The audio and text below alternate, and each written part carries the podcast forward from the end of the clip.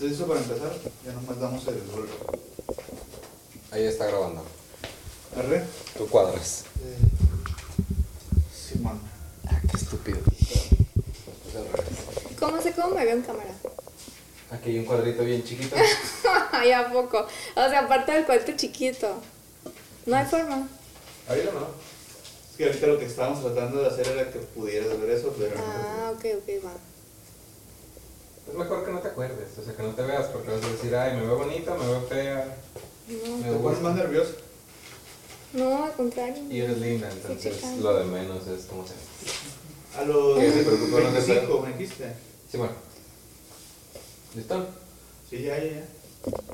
Ahí está. ¿Me acerco esto o así está bien? Sí, acércatelo. Eso. O yo me hago más para acá. Ya, te acerco. No a estar con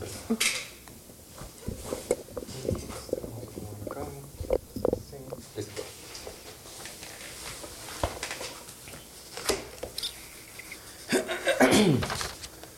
En el piso también. Ajá. Nos hace falta producción en ese sentido. Bien. Van 30 segundos. Entonces. Vamos a hacer la dinámica como cuando te conocí. Ok. ¿Cómo te describirías? ¿Tú das el aplauso? Ah, una, dos. Bienvenidos Insurgentes número 37. El día de hoy estamos con Estefanía o Stephanie Casas. Stephanie. Stephanie Casas. Casas. Bueno, es. Bienvenidos Insurgentes. El día de hoy estamos con Stephanie Casas. Bienvenida, Stephanie. ¿Cómo estás? Oli, bien, gracias. Agradecida por la invitación, obviamente. Con el de arriba. Con el de arriba, como debe ser. Muy bien. Stephanie, ¿cómo te describirías? Ay, es un abanico de muchas posibilidades. Eh, como una persona creativa, una persona con poca paciencia, no tolerante. este, mm, siento que soy empática, estoy trabajando mucho en mi empatía. Eh, me encantan los colores, me encantan los animales. Este, hay mucha comida que no me gusta. Soy intolerante a la lactosa. Es, Importante dato. Ajá, importante dato. eh, bueno, estoy diagnosticada con depresión y ansiedad por cosas químicas. eh, fuera de eso, ¿qué más? ¿Cómo me describo? Pues no sé, me encantan las perforaciones, tengo muchas. eh, quizás un tatuaje después. Y tengo cinco gatos. Ok, ¿cómo se llaman tus gatos? Orión, Ares, Helio y Peluso. Yo no le puse Peluso, o sea, si pone fuera ese gato no se llama Peluso. Eh, y Luna, entonces eh, sí les busco nombres, bueno, intenté buscarles nombres con un poquito de significado y me gustan mucho los astros todo el tema cósmico, astral. La, la luna peluso de Saturno. Ah, entonces Peluso ahí es un tono, pero todos los demás, todos los demás sí tenían que ver un poquito con... Pues igual encontramos un astro y le ponemos el peluso mayor. No sé. Peluso por delante y peluso por detrás. Pues sí. Y cuéntanos un poquito de a qué te dedicas, qué andas empezando a, a hacer y deshacer. Pues mira, de formación soy diseñadora gráfica desde hace 13 años, 12 años. Egresé a los 21, casi 13 años. Vengas. Ajá. Saquen cuentas, chavos. bastante tiempo, aún, pareciera que no, pero sí soy engañosa. Entonces... Con la es- edad. Con la edad, nada más. Eh, bueno, formación, diseño gráfico, licenciatura, porque ya ves que hay ingenierías y luego salieron muchas otras cosas. Pero desde que salí, antes de salir de la carrera, eh, entré a trabajar al periódico Noroeste y me especialicé ya en editorial. Realmente toda mi carrera es diseño editorial. Tiene muchas, el diseño como todas las demás carreras, tiene demasiados matices. O sea, puede ser ilustrador, puede ser fotógrafo, puede ser diseñador comercial, puede ser este diseñador publicitario. Gavilano Paloma. Ajá, William Paloma, un pinche pichón. Pero pues yo decidí ser diseñadora editorial. Ok. Para los ignorantes del tema como yo, cuéntanos pues, de qué trata el diseño editorial. El diseño editorial es básicamente eh, es como que la rama del diseño que te permite hacer libros, este, revistas impresas y ahorita por revistas digitales, todo lo que tenga que ver con manejo de tipografía, fuentes gratis de internet, Uh, con manejo de tipografía. O sea, letras, em, ¿cómo te diré? Em, aprendes mucho de, de, de eso, del uso tipográfico y de la fotografía como recurso para diseñar una página, un periódico, una revista, un folleto, absolutamente todo lo que sea, casi, casi impreso. Porque ahorita no nada más, o sea, es únicamente impreso, pues. Ok, es una mezcla de diferentes Ajá, temas. Es una mezcla de diferentes temas, pero te ayuda mucho. Órale. Sorry. Te ayuda mucho a. Siento que el diseño ed- editorial te da una, un empujón muy grande para después, si quieres seguir tu formación como diseñador, eh, no sé, o sea, si quieres ya ser diseñador eh, publicitario, por así decir, te da muchas bases que como, que como si entraras al diseño publicitario como tal, no las tienes, como puede ser el manejo tipográfico. O sea, de repente me pasa mucho ahorita ya en medios digitales de que veo este historias en Instagram de restaurantes de X negocio y veo la, el manejo tipográfico horrible. O sea, ya son cos- cositas que el diseño editorial te enseña o ciertas reglas y que ya por naturaleza ya las aplicas. Ok. Entonces, básicamente el, el diseño editorial, si yo lo puedo resumir, es eso. O sea, creación de libros, medios impresos y ahorita ya medios digitales. Súper bien. ¿Y como qué desafíos te has encontrado? ¿Alguno que nos puedas platicar? Desafíos yo creo que ahorita ha sido desapegarme porque bueno, como diseñador editorial usas casi, casi tu, tu, tu iglesia y donde comienzas el InDesign, el, el programa, ¿no? O sea, ahí es donde es el mejor para usar tipografías, este, fotos, ahí haces absolutamente todo. Entonces, ahorita para mí, el reto, como una persona que ya no nada más se va a enfocar a lo editorial, sino que ya, ya me tengo que expandir a más cosas y a, ma- a- a más lugares, horizontes, pues ya va a ser el uso de, de más herramientas. Ojo que sí las, sí las utilizo, pero no, no en, en su totalidad. O sea, a ver, me voy a explicar un poquito. Si yo nativamente tengo que hacer un cartel, yo lo hago en InDesign. Pero hay muchos diseñadores que lo pueden hacer en Illustrator o lo pueden hacer en Photoshop pues, porque están familiarizados con ello. Pero yo nativamente, o sea, yo soy InDesign. Entonces ahorita pues ya siento que es como que el reto de volverme a familiarizar con todo lo que dejé cuando me especialicé nada más en, en editorial. Ok. Tiene que ver más con la herramienta que estás utilizando que con... Tiene, sí con herramienta, pero también este, tiene que ver con el lado creativo, porque siento que cuando pasas mucho tiempo, me pasó en periódico, Ujú. este, estuve en periódico cuatro años, creo, o cinco, no me acuerdo. Y de repente mudé a una revista y obviamente los requerimientos de diseño y artísticos de una revista y un periódico son muy diferentes. Este, esquemas diferentes, estilo de, fotografía- de fotografías diferentes, todo, o sea, cambian muchas cosas. En una revista depende de su estilo, puedes jugar más con, con tipografía, con colores, y un, un per- un periódico es más este como más estricto, más este más cuadrado. Ok. Entonces, ¿cuál era la pregunta? Que si has tenido algún desafío en este sentido. Ah, pues, básicamente ha sido eso. Pero no sé, no, no sé por qué derivó que te platiqué todo lo demás. No, pues porque estamos platicando, no pasa nada. se me olvidó. Este, sí, era en relación a. Me comentabas que empezaste en InDesign Ajá. y que de InDesign te, este, te has. No enfrentado, pero se te ha presentado que un cartel, sea de Santa o de cualquier otra Ajá. festividad, pues lo hacen en, en Ilustrador o incluso en un Photoshop. Es depende del sapo de la pedrada, quién lo Ajá. hace. Sí. Entonces yo te preguntaba si este ha sido como el desafío como más grande o el más común. Ah, ya. Sí. Y yo te decía que creativamente también había esas... Bueno, a eso me está explicando que había desafíos. Ok. Sorry, no se me va el rollo de repente. No, no te preocupes, ahorita Este- tuvimos otra entrevista. que- Sí, o sea, hay ese tipo de desafíos creativos, que una cosa no es igual a otra. Tienes ya, por ejemplo, lo que hice con la revista ya más era enfocarme en, no sé, qué es lo, qué es lo que hacían los demás, qué hacía Forbes, qué hacía Expansión, o sea, ya más... a expandirse. Ja. aparte de expandirse, este... Perdón, raza. Eh, ya te fijas más en el diseño, bueno, siempre, ¿no? También en periódico, pero eh, ¿qué es lo que están haciendo los demás?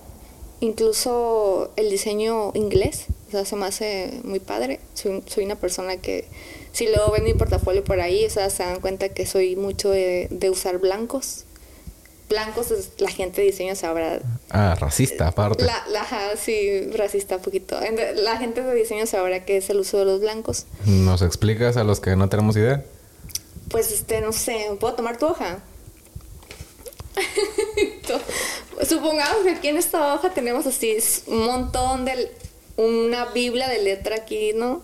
El uso de los blancos es dejar espacios como por ahí, no sé, este cuadrito por aquí, alguna cosa así. Es muy burdo lo que estoy explicando, ¿no? Pero pues básicamente. eh, es para que el lector no se canse de si yo pongo todo lleno de letras, es como dejar un espacio para que el lector respire y no se sature al momento de la lectura. Como los silencios en la música.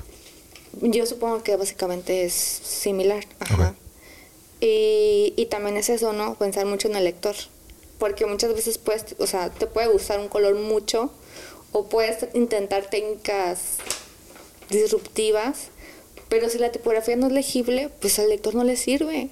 O sea, ¿de qué te sirve poner un amarillo sobre un blanco que no vas a leer? Entonces, De mis apuntes no vas a estar hablando. ese es un negro Bueno, con un ya, ok, ya. amarillo ahí, entonces es muy diferente. Pero bueno, eh, básicamente también hay retos del lado creativo, tanto creativo como herramientas. Ok. Y en el aspecto ejecutivo, por ejemplo, en la participación en las juntas, el hacer que tu voz se escuche, porque digo, hemos tenido pláticas con hombres, mujeres y helicópteros apaches. Ajá. Y a la hora de, al fin, por el perfil de lo que me platicas que estás haciendo, pues te toca estar mucho en juntas y hay hombres y mujeres. La dinámica es equitativa, es eh, cómo funciona más o menos. Mm, Pues ahí sí me, me he topado de todo y yo siento que ahorita ya depende mucho la personalidad de, de cada quien. O sea, yo fui una persona que en su tiempo fui muy callada, muy pasiva, en el sentido de que, bueno, o sea, si me decían era azul, era azul y no cuestionaba. Pero también siento que fui una, una diseñadora que se fue forjando, o sea, desde muy pequeña, desde los 21 años, entonces, este, que tu voz se escuche es muy complicado. En- y son ahí un feo, pues en una sociedad patriarcal. En el heteropatriarcado machista falocentrista. Ajá, sí, porque sí existe, obviamente que existe. Sí. Entonces, sí me topé con que un comentario pendejo, o sea, sorry mamá, dije pendejo. Este era era más, ¿cómo te diré? Más celebrado o tenía más este mm, no sé, era más certero que algún comentario inteligente de otra compañera.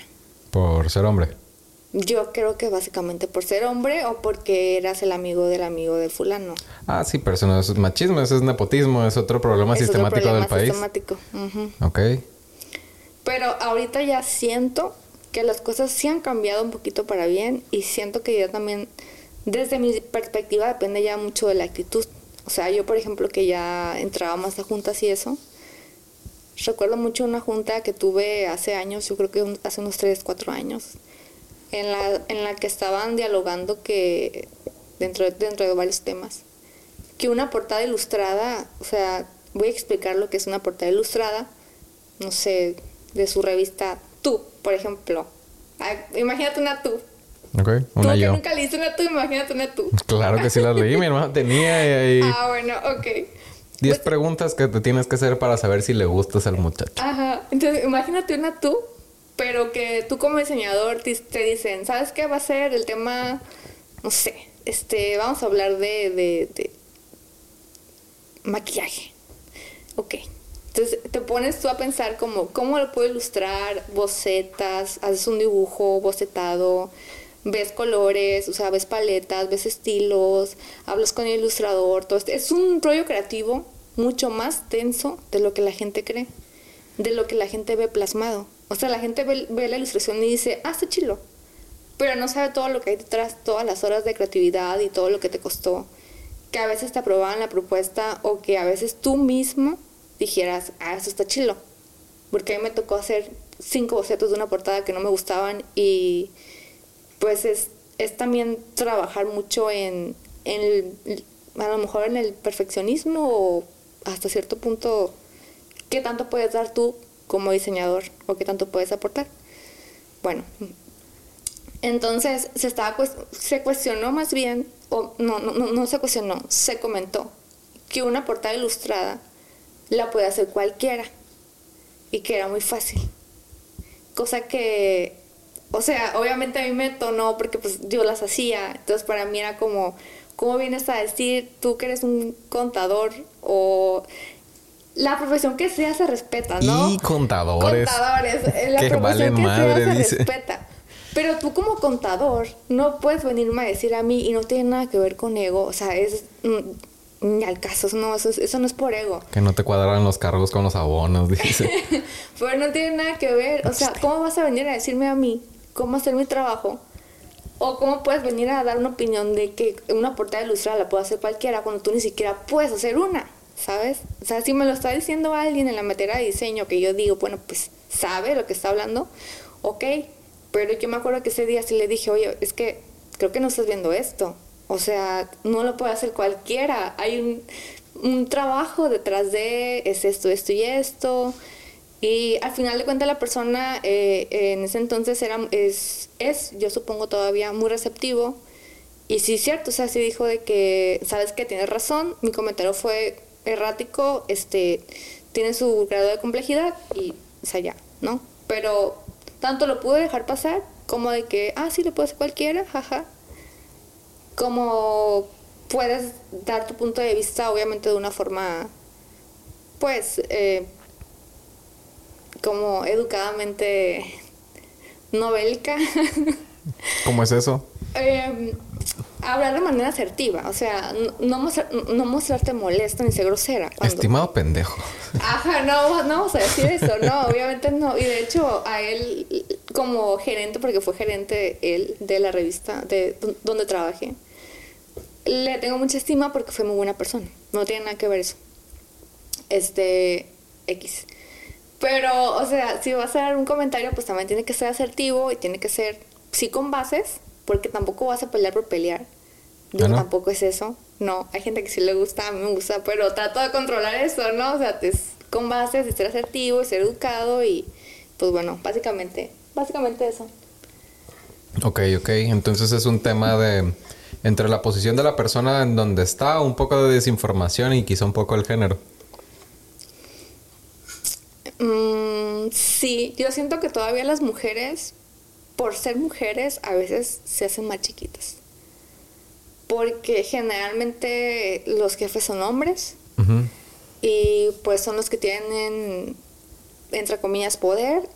Y siento que ahí yo quiero pensar que son personalidades en mujeres que se hacen más pequeñas, que no refutan, que no preguntan por qué, que no cuestionan y, y hay otras mujeres que sí los hacen, o sea, que realmente sí lo hacemos. ¿Y qué crees que se necesita para poder nivelar el piso en ese sentido?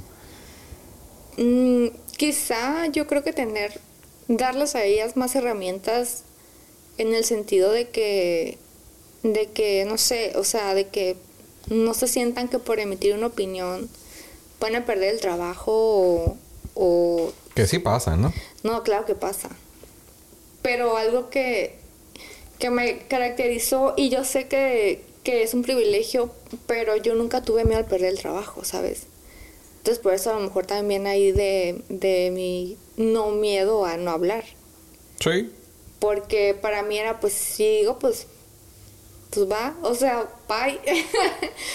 Porque para mí, eh, y esto es algo que me, o sea, de que es muy de Stephanie, y lucho mucho con eso, pues, con lo que yo siento que es justo y con lo que no es justo. Entonces, si para mí la opinión no era justa o no iba en el sentido que yo sentía que merecía, pues ya yo hablaba.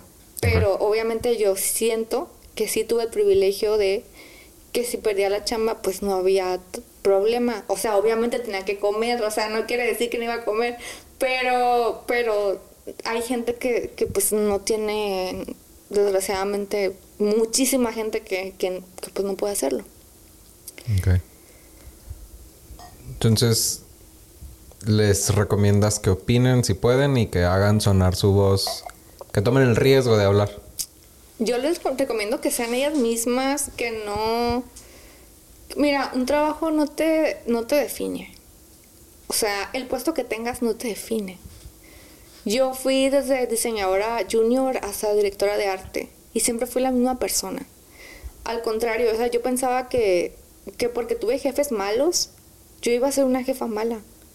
Y no es que yo me esté aquí poniendo en un altar una cosa así, pero al menos las personas que he tenido a mi cargo, pocas, muchas, o sea, sí me han reconocido que he sido una jefa chila, pues. Porque yo siempre traté de que no, no tratar a la persona como a mí me habían tratado, tan ojete. Ok. Entonces, pues en ese aspecto depende mucho de la persona, pero si retomando tu pregunta, pues es que yo les diría que no se callen. Ok. Sí, al final no podemos saber qué está mal o es más difícil saber qué está bien y qué está mal si no tenemos la retroalimentación de todas las personas que están en la mesa. Y es relevante tenerla. Mm, a la hora de estar igual en esta parte ejecutiva, eh, ¿hay alguna diferencia a la hora de estar tratando con, con, pues, con mi género, con los hombres? Con tu género, a ver. Mi especie. Con tu especie. ¿Diferencia en qué sentido? Pues, por ejemplo, en, en justo en ser tratados de manera justa y, y, de, y con respeto. Depende mucho del tipo de hombre. Ok, elabora, please. O sea, hay hombres que realmente son muy, muy, muy caballeros, hombres que van a lo que van, hombres que van a hacer negocios y se acabó. Ujú. Y hombres que, pues, básicamente van a tirarte el rollo Ok. y ya. ¿Es común? Pues no te puedo decir si es común en general, pero eso me llegó a pasar. Sí, mm, digo, no, no tienes la estadística de todo Sinaloa, no, no pues, te tengo pero, aquí la estadística mexicana de si pasa o no pasa, pues, pero... pero hablando en, en tu caso, pues eh, pasa. Pues sí, sí me ha pasado. Ok. Ok. ¿Y cómo trabajas con esa dinámica? No trabajo. No, no me refiero en, en- con que te tiren el rollo, sino más bien cómo, cómo lo empujas a que sea un trato más justo y respetuoso. Pues mira, ahí sí... Híjole, me, me agarraste en curva. Me agarraste en curva, no o sea, no sé. No, se vale. Córtale, mi chavo, va a decir en producción. O sea, ¿cómo empujas a que sea más respetuoso? Sí, ¿cómo haces que la persona dice, hey, respétame? Ah, bueno, pero es que eso lo hablas. O sea, también tratas con gente madura, en- entre comillas, ¿no? Y dices, oye, es- este, este, este trato no me gusta y pensé que era negocios, no que era otra cosa. Simplemente lo dices. Ok. Sí, sigue siendo sobre la línea de externar las cosas. Sí, pero es que te lo dice una persona que externa absolutamente todo. O sea, una persona que no se calla absolutamente nada y externa todo lo que siente, pues, lo vomita. Entonces, tiene mucho que ver con la actitud. Ok. Cuéntame un poquito del proyecto que estás desarrollando. Ahorita, mira, este. Yo creo que Oniria, Oniria es el nombre de mi agencia. Nace de la inquietud de cuando estábamos en pandemia. Bueno, voy a, dar un poquito de contexto ah, porque no lo he dado. Pero yo soy mazatleca y soy en Culiacán eh, seis años. Tengo viviendo aquí en Culiacán. Entonces eh, vino una Stephanie muy diferente a la Stephanie que está ahorita. Tanto por edad, tanto por experiencia y por muchas otras cosas, ¿no? Entonces, para mí cuando yo vine a, a Culiacán, a mí me trajeron de Mazatlán para hacerme cargo de la revista que es Bien Informado. Entonces, realmente en ese entonces mi director de arte me trajo, me dijo, vas a hacer esto, la la la, lo hice los seis años que estuve ahí. Eh, le agarré mucho cariño, le tengo mucho cariño a la revista y a todo lo que yo hacía ahí, pero bueno, eso es independiente. Entonces viene la pandemia, pero yo siempre fui y soy una persona muy familiar.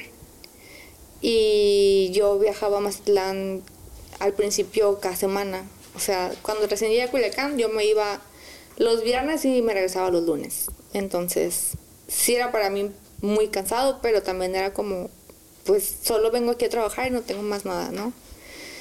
Eh, pues bueno, la parte familiar nunca se fue. En pandemia me di cuenta que, que un trabajo como tal no valía la pena por estarme perdiendo momentos con mi familia. O sea, que un trabajo no vale más que mi familia, la verdad. Porque yo cada vez que regresaba a Mazatlán, a veces que ya veía a mis papás, y no son grandes mis papás, este, pero yo ya los veía más grandes. O ya me perdía de, de, no sé, tal acontecimiento. Me acuerdo la primera vez que llegué aquí, me perdí el cumpleaños de mi hermana. Fue el primero que me perdí en toda su vida. Y yo me acuerdo que lloré.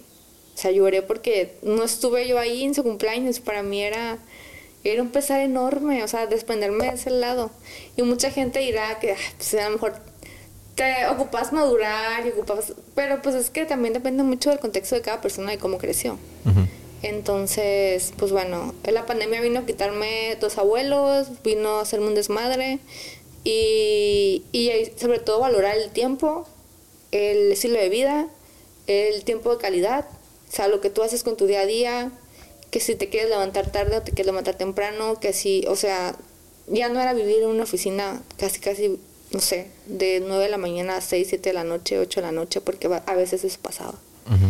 eh, y ya era más valorar qué es lo que me estoy perdiendo por estar aquí.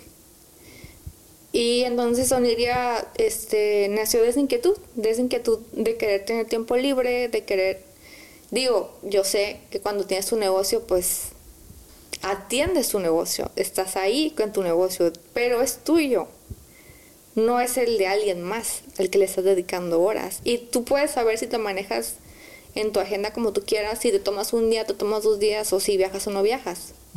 Entonces, eh, pues básicamente de ahí nace Oniria, de esa inquietud de querer tener más tiempo para mí, para mi familia, más tiempo de calidad, un estilo de vida mejor y no estar dependiendo de un horario de oficina, de todo esto que es una oficina.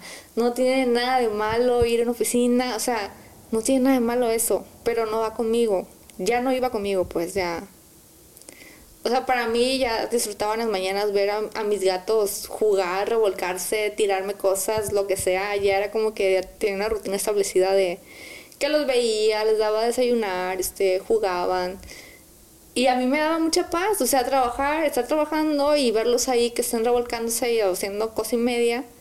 Pero pues ya en la oficina ya no, ni, ni pasaba tiempo con ellos, ni con mi familia, ni con absolutamente nada por un trabajo.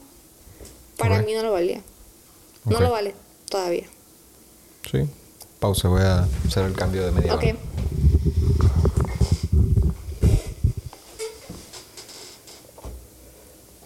¿Todo cool?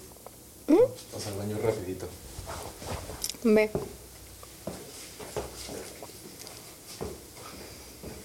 ¿Cómo vamos, Iram? Bien. Llevamos ¿Cuánto? mm, casi media hora.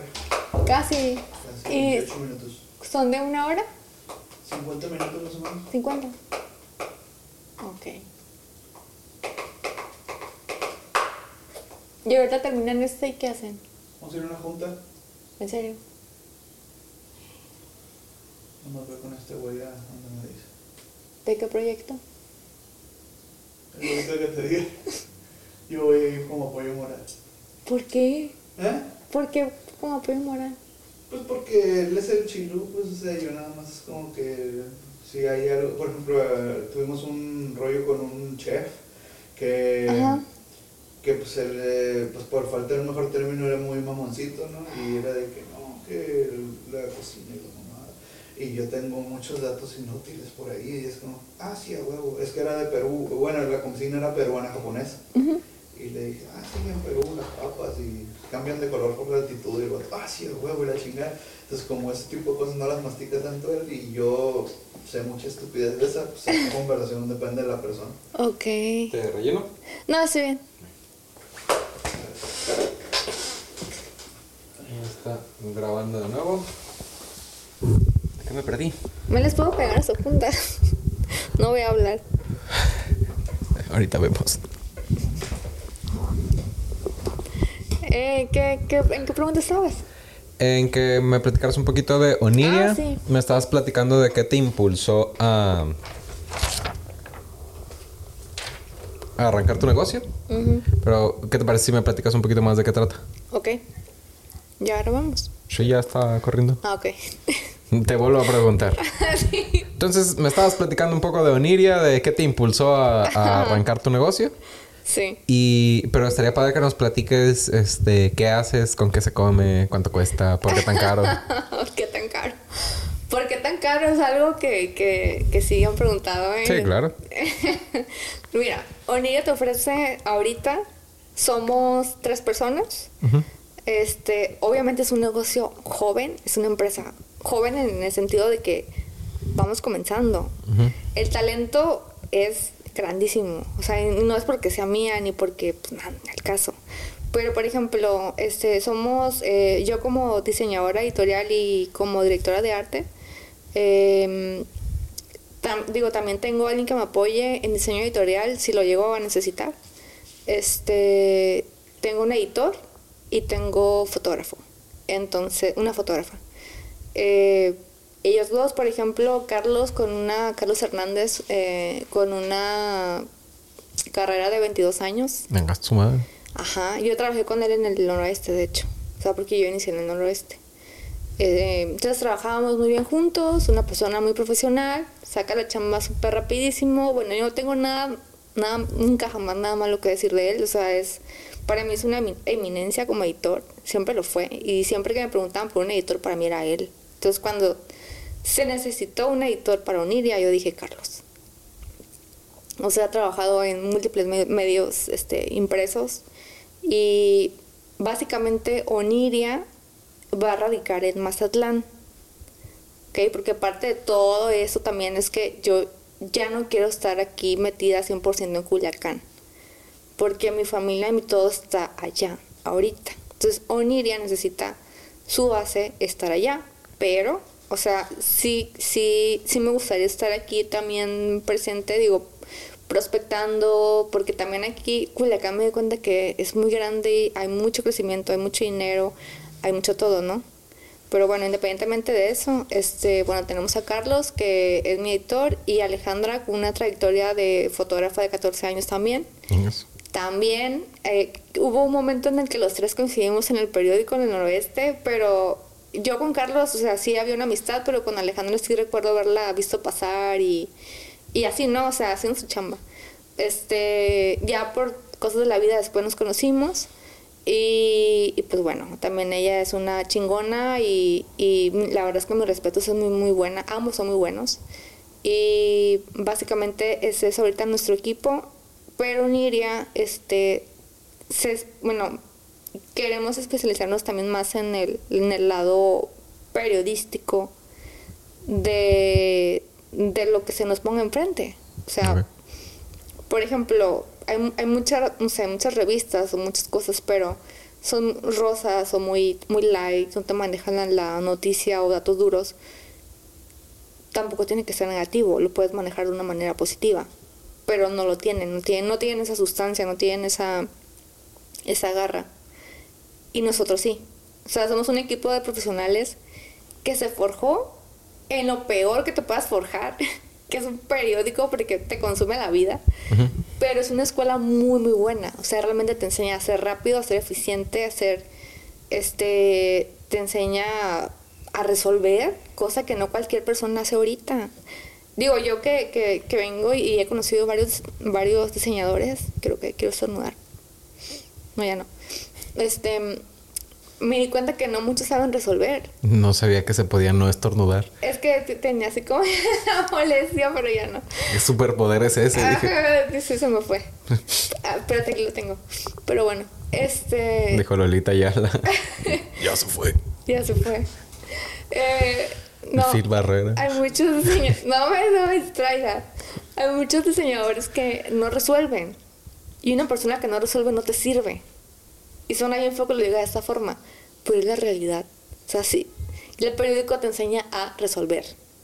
Porque tienes que sacar la edición en ese mismo día. No tienes otro día más para, ay, a ver qué se me ocurre. O a ver mañana si estoy inspirada en. O sea, no hay tiempo. Entonces un periódico obviamente te forja y, y es una escuela. Los tres venimos de esa escuela. Ok. De diferentes formas, diferentes años, diferente todo, pero los tres la, o sea, la tuvimos. Y realmente lo que yo aprendí en Noroeste, pues fue hacer, hacer absolutamente todo eso. O sea, ser rápida, ser eficiente, resolver. O sea, no quedarme nada más con lo que me estaban dando, sino a veces hasta investigar si cierto dato era correcto, cosa que a veces no pasaba, o sí pasaba. Y bueno, en Tesorería, o sea, se forma de tres profesionales muy capacitados en su área eh, y, y que apostamos por el periodismo y por hacer las cosas también de una forma profesional y a la vez estética. Y hay cosas, en, por ejemplo, en Mazatlán que vemos que nos están haciendo. ¿Cómo Y ahorita ejemplo? Mazatlán, por ejemplo, está creciendo muchísimo. Eh, hay mucho, mucho dinero de culichi inyectado ahorita en Culiacán, mucho turismo, mucho, este, mm, ¿cómo son? Eh, los barcos que llegan son muchos cruceros. Ah. Este, entonces hay mil torres, mil departamentos, Piratas, mil, piratas eh, también. Entonces, o sea, Capitán Jack Sparrow. eh, perdón. Estamos en... es- Está seria la plática, perdón. Mazatlán ahorita está creciendo muchísimo. Entonces, si está creciendo muchísimo, tiene mucho que hacerse. Se puede hacer, no sé, el otro día estamos hablando de una guía gastronómica, por ejemplo. Hay mucha gente que va a Mazatlán y me pregunta de que, oye, ¿dónde puedo ir a comer? Oye, ¿dónde puedo comer tal cosa?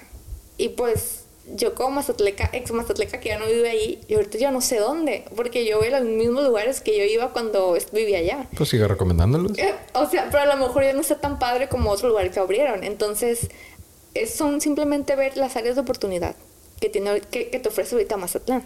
Ok. En- y básicamente puedes crear muchos productos. Y, y es a lo que nos vamos a abocar en, en la agencia, pues. Ok, a promover lo promovible, sobre todo en Mazatlán. Lo que Mazatlán dejó de hacer, porque pues, hubo un tiempo en el que yo siento que se estancó, que yo creo que fue cuando me vine para Culiacán. Y ahorita que está repuntando a un nivel económicamente pues considerable, ya es ver, o sea, qué onda, qué hago, qué le meto, que, o sea, ver todo ese tipo de cosas. Va a estar en español y en inglés las recomendaciones. Pues deberían. Ok. Deberían. Eh, porque pues hay mucho gringo también, mucho canadiense. Holy shit, van a decir taquitos.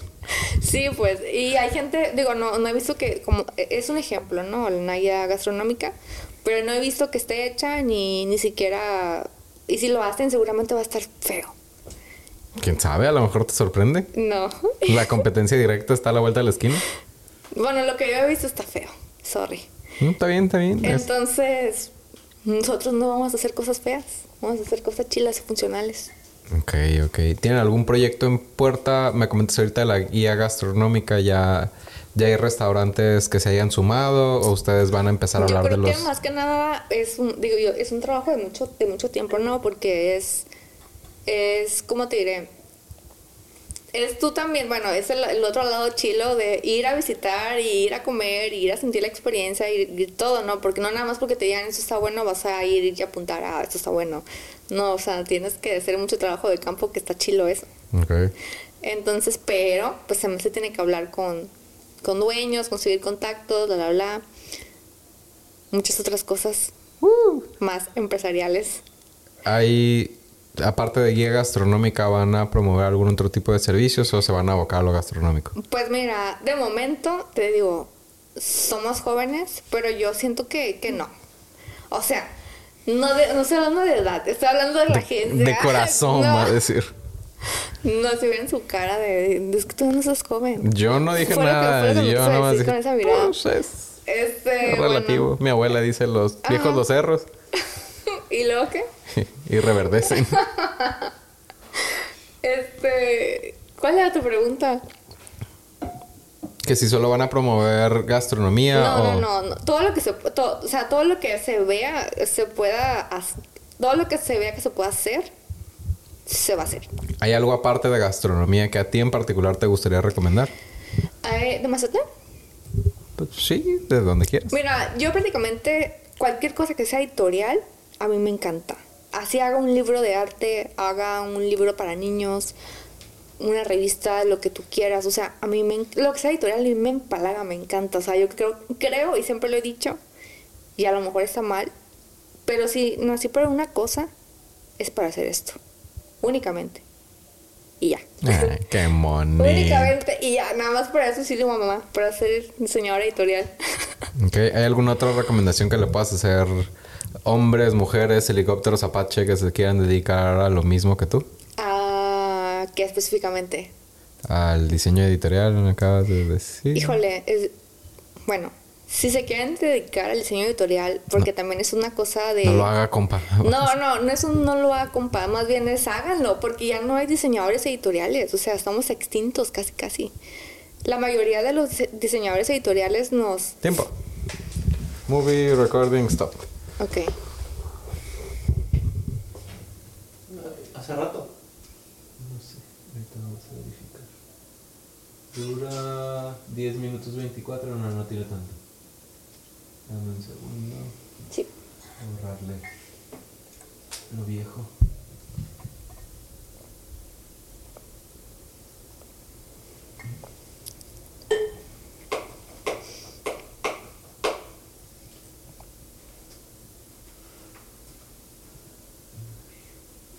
Vamos a cerrar esto.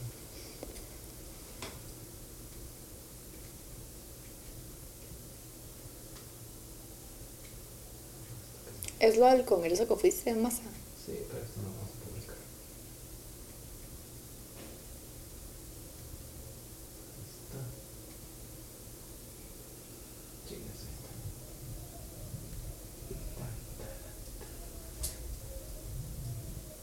Ah, déjame ver en dónde nos quedamos.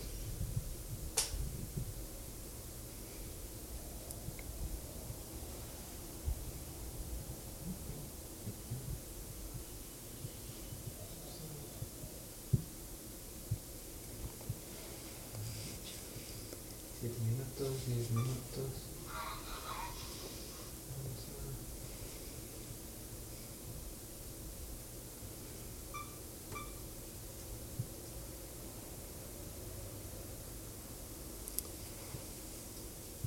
Seguramente no me voy a gustar cómo me ve en cámara.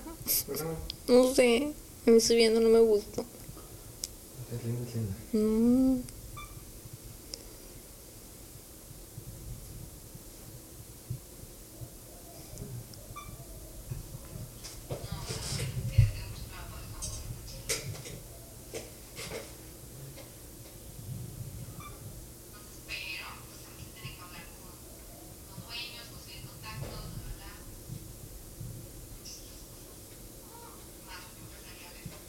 Tú bien seria, yo diciendo pendejada, no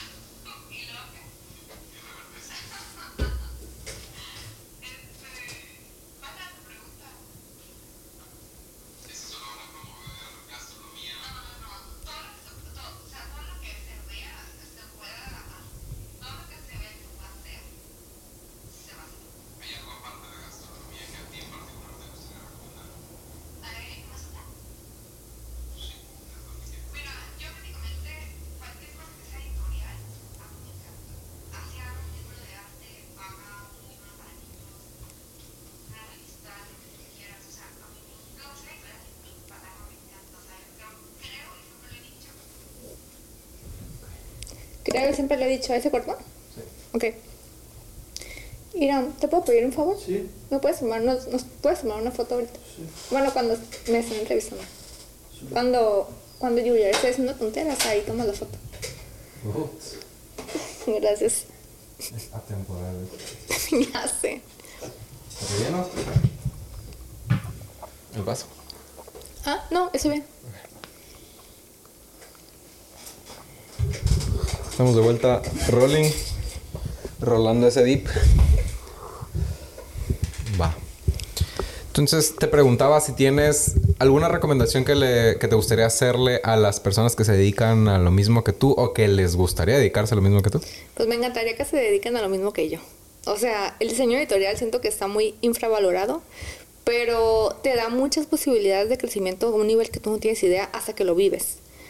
Creo que va un poquito más de la mano de lo que te platicaba al principio, o sea, de que cuando eres, eres diseñador editorial, te, te quedas con muchas bases para hacer un mundo de cosas. Y es más complicado para alguien que esté en, en diseño comercial hacerse un libro que le puede tomar a lo mejor un mes a ti te puede tomar una semana. Ok. Tema de la estructura que te da el mismo diseño editorial. Sí, por estructuras, por bases, por conocimiento, por experiencia, por muchas cosas. Pero es- si a alguien le interesa, te digo, es que creo que yo ve- vengo de una generación de diseñadores editoriales que, que se forjaron en un periódico cuando un periódico era lo máximo que podías, este, lo máximo que podía haber en diseño editorial pero obviamente los tiempos cambian, los años cambian y los periódicos ahorita ya están, pues desgraciadamente ya decayeron. O sea, ya no le apuestan al diseño, ya le apuestan más a la paja, al... Creo que ya se traen hasta como 10 páginas. Me acuerdo que antes hacíamos tan solo una sección era como de 16 páginas. Entonces Ok. imagínate lo, lo, lo decadente que está. ¿Y no será esto una seña de que quizá viene el diseño editorial para otra área? No sé, para lo digital, por decirlo. Sí, yo siento que el diseño editorial viene para lo digital. Ok. pero también tienes que tener esa base de, o sea, no sé si me explico, es el diseño editorial mudar y adaptarse a lo digital porque es lo que viene ahorita. Y bueno, es en lo que estamos ahorita. Sí. Y es lo que te comentaba que muchas veces veía publicaciones en Facebook que, o en Instagram y yo decía, "Ah, esa, tipo- esa tipo está mal o esa es una viuda, cosas de, dise- de diseñadores que no van a entender. Que es una viuda. Digo, en diseño, ¿no? En la vida real. Eh, por ejemplo, que una palabra está mal cortada, eh, que, que lo tengas en un renglón y está mal cortada y en lugar de bajarla la tengas acá arriba. Otra vez, porque me distraje, me puse a pensar como Digamos en la que- lotería. digamos Chorro, te- viuda. Dije, pues.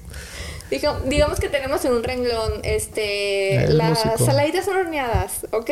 Ok. Pero de repente horneadas está Bien pachecas, mal ¿no? cortado, sí, ajá, en el renglón. Entonces, básicamente, si lo puedes bajar el horneadas o puedes acomodar la frase para que vaya Para que quepa toda la palabra abajo. al más abajo y obviamente el texto continúe y no se vea lo, lo mochito aquí.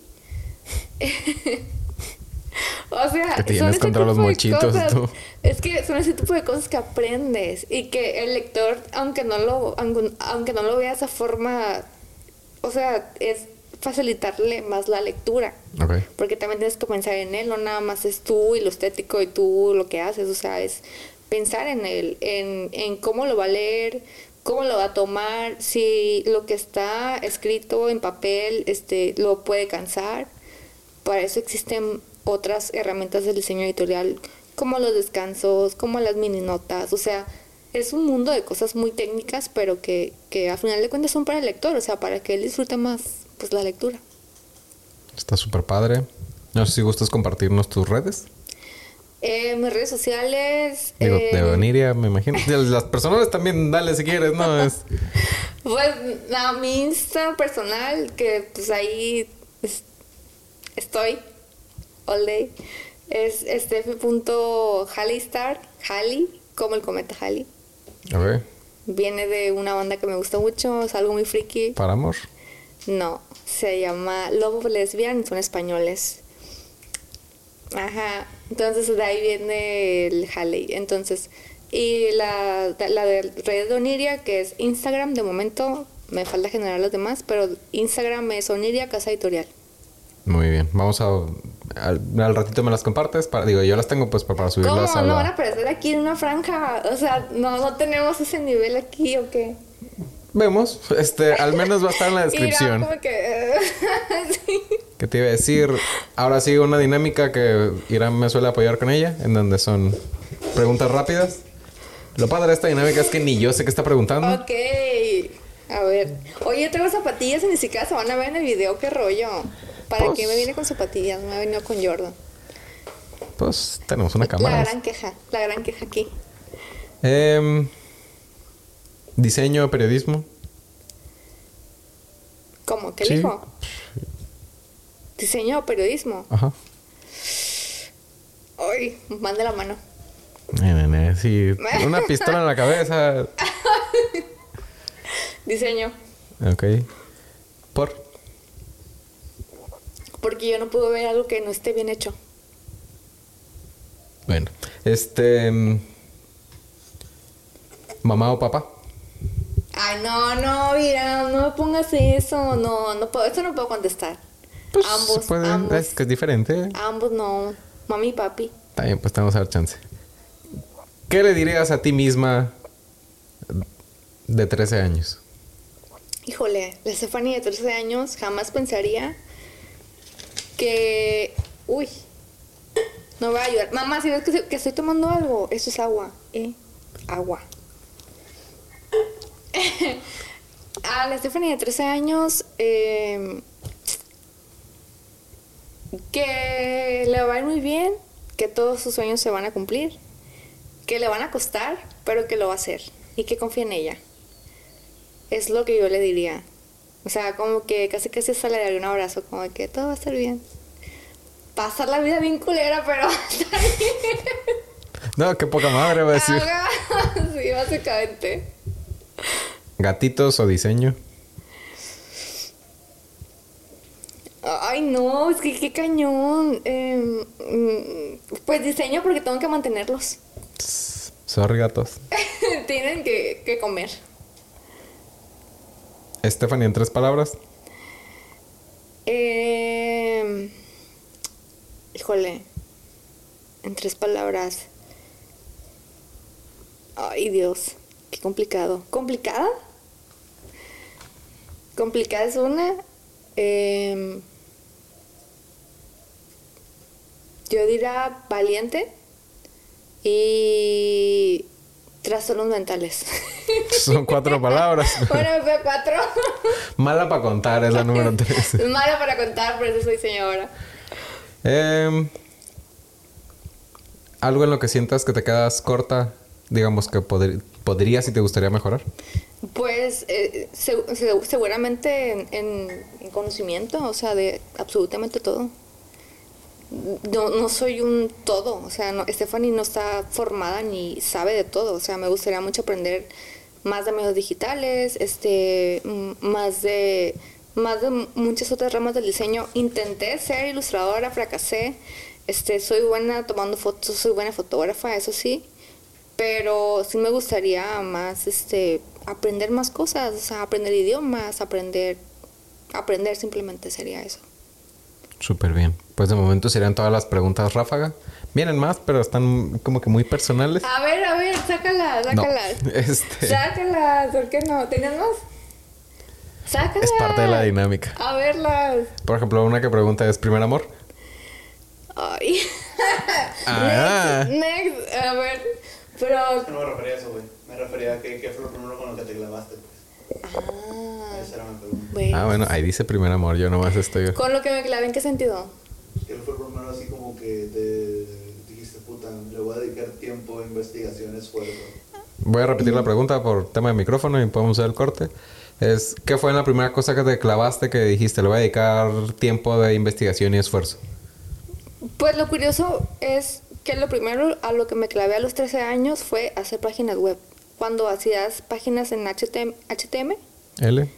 HTML, y bueno, es que eran HTM, ¿no? Al principio. Bueno, no sé, a lo mejor es, bueno, seguramente soy Mac, pero tengo mal recuerdo. Igual yo lo estoy cagando, no pasa nada. No sé, pero me- recuerdo que me clavaba mucho, las hacía porque era muy friki de los videojuegos. Entonces tenía una página de un videojuego y me clavé muchísimo, pero más que nada en el diseño. ¿Qué videojuego? Tomb Raider. Ok. Continúa con la anécdota. Entonces, este, tenía Lara un Croft. sitio web, sí. Era, fue mi ídola muchos años. Este, bueno, tenía un sitio web de ella a mis 13 años, entonces más que nada era como, como hacerlo estético. Era, recuerdo que en ese tiempo el internet era como que había pocas cosas, o sea, no había mucho que ver. Y yo a mi edad, yo quería que se viera bien el sitio. Era mi misión en esa etapa de mi vida, en mis 13 años. O sea, ¿cómo hacerlo más estético? Ok. Y de ahí, pues yo imagino que nacen muchas otras cosas, ¿no? O sea, de ahí viene un sentido estético de, desde muy pequeña. Órale. Qué padre. No sé si te gustaría compartirle algo más a las personas antes de despedirnos. Híjole, pues a ver las preguntas que tiraste para allá. No, era la única. Ya, la única. Sí. Ah, ok. Pues nada, este, que me sigan en mis redes sociales. Eh, Si gustas repetirlas adelante. eh, no, porque aquí van a aparecer aquí en una franjita. Abajo. Repítalas, loco. sí van a aparecer, ¿Van a aparecer o no? Sí. Ah, pues bueno, van a aparecer aquí en una franjita para que me sigan. Este, ah, no sé, si algo me faltó de mi trayectoria, pues creo que nada. Siempre fui. Bueno, ahora sí ya. Es mi, mi etapa de egolatrarme a mí misma. Siempre fui una niña muy creativa desde chiquitita. O sea, las niñas que dibujaban, las niñas que pintaban, este, yo creo que una persona, bueno, eso, eso, eso sí lo pienso, o sea, si ves, no tengo hijos, ¿no? O sea, ni al caso. Gatos. Pero tengo gatos. Pero a las personas que tengan hijos, papás jóvenes, 11, o sea, si ves que tu hijo tiene una, una, ¿cómo te diré? Una cualidad o tiene una inclinación a algo artístico o a lo que sea, músico, deporte, lo que sea, es alimentarlo, porque pues la mayoría de las veces de ahí es lo que va a ser de grande. O sea, en, en mi caso, o sea, mis papás nunca me negaron nada, nunca, nunca me dijeron, o sea, siempre me dieron herramientas para que yo fuera una persona creativa, ¿no? Eh, y prácticamente, pues es de eso vivo hoy. Es lo que soy. Yo creo que sería lo único y a los chavos jóvenes que van egresando, porque cada año egresan, egresan, egresan este, diseñadores de, de, de todo. Eh, nada más que le echen muchas ganas, eh, que no crean que son todólogos. Yo no soy todóloga, nadie es todólogo. Todos tenemos cosas que aprender en el camino y, y las exper- experiencias nos forjan y un trabajo te forja. Yo no estoy diciendo que un trabajo sea malo de oficina, o sea, no, no es el caso. Más bien es aprender lo que tengas que aprender y luego emprende cuando puedas emprender. Porque al final de cuentas ya vas a trabajar por ti, para ti, para tus sueños, para lo que tú quieras. Este, y siempre tener esa, eh, ese grado de humildad y de empatía hacia tu compañero. Porque nunca sabes por lo que puede estar pasando. En el sentido de que, no sé, a lo mejor pueda tener muchos problemas en su casa o X, no sé, muchísimas cosas, pero uno tiene que ser empático independientemente el puesto que tenga o el, no sé, lo que sea que creas que eres, o sea, tienes que ser empático con la gente. No puedes ir por el mundo siendo un hijo de la chingada. Qué No. bueno se regresa, no, espero. Porque hay mucha gente así. Esperemos que sí. Ajá. Mira, la vida te lo cobra siempre. Quizá. Yo creo que sí. Eh, entonces, bueno, a los nuevos diseñadores eso, ¿no? O sea, mucho oído, mucho ojo, eh, rodearte de personas que realmente sí te sumen. Es muy... Yo no lo entendí al principio, pero después me di cuenta de que era muy importante. Gente que, que sí te aporte y, y que te enseñe cosas nuevas, o sea, que te haga crecer, básicamente. O sea, obviamente está chido el cotorreo y todo lo que tú quieras, pero pues no vas a vivir de cotorreo ni de, ni de eso. ¿Quién sabe? Bueno, Gente ¿te que vive del cotorreo. del cotorreo, ¿no? ¿O qué? Sí, digo, pasa. Básicamente yo creo que eso, eh, los diseñadores nuevos, échenle ganas, este, hay un mundo enorme afuera para ellos. Eh, y luego van para Oniria. Me los llevo yo. Con prestaciones, seguro y demás. Ajá, claro. No, ya. Ya tengo a uno que otro diseñador echando el ojo. Em, y aprendan, aprendan todo lo que puedan aprender de, de la gente que tienen y que ustedes digan, este morro es bueno o esta morra es buena, tengo mucho que aprenderle, péguenseles, o sea, todo lo que puedan y, y ya, básicamente. Súper bien. Pues ah, y, y todavía no acabo. Vayan a terapia, tomen mucha agua, dos litros al día, este, coman manzanas. Adopten animalitos de la calle. coman Eh, frutas y verduras. Lávense los dientes. Ajá, todo eso, no fumen. Tomen poquito. Y ya. Laven sus toallas. sí. Recen los domingos. Vayan a misa. Yo te diría que guapo, pero mi mamá me va a regañar. Pues, Pero. Ya me dijiste que huevo, entonces. pero bueno, sí, básicamente. Pues me la estaba pasando muy bien. Ajá, qué bueno, me alegro. Información muy interesante. Espero que sea de interés también para las personas que nos están Yo escuchando. lo espero. Espero también te la, te la hayas pasado bien. Y pues nada, nos despedimos por hoy. Ella es. Stephanie Casas. Yo soy José Yuriar. Esto fue Inser- Insurgentes. Eh, si gustan suscribirse, darle like, compartir, comentar, mentarnos la madre, lo que sea, bienvenido. Y si me quieren más tiempo, también díganlo, ¿no? O sea, como que invítenme más seguido. Obviamente voy a venir. Ok, ya dijo. Pues hasta luego, muchas gracias. Corte.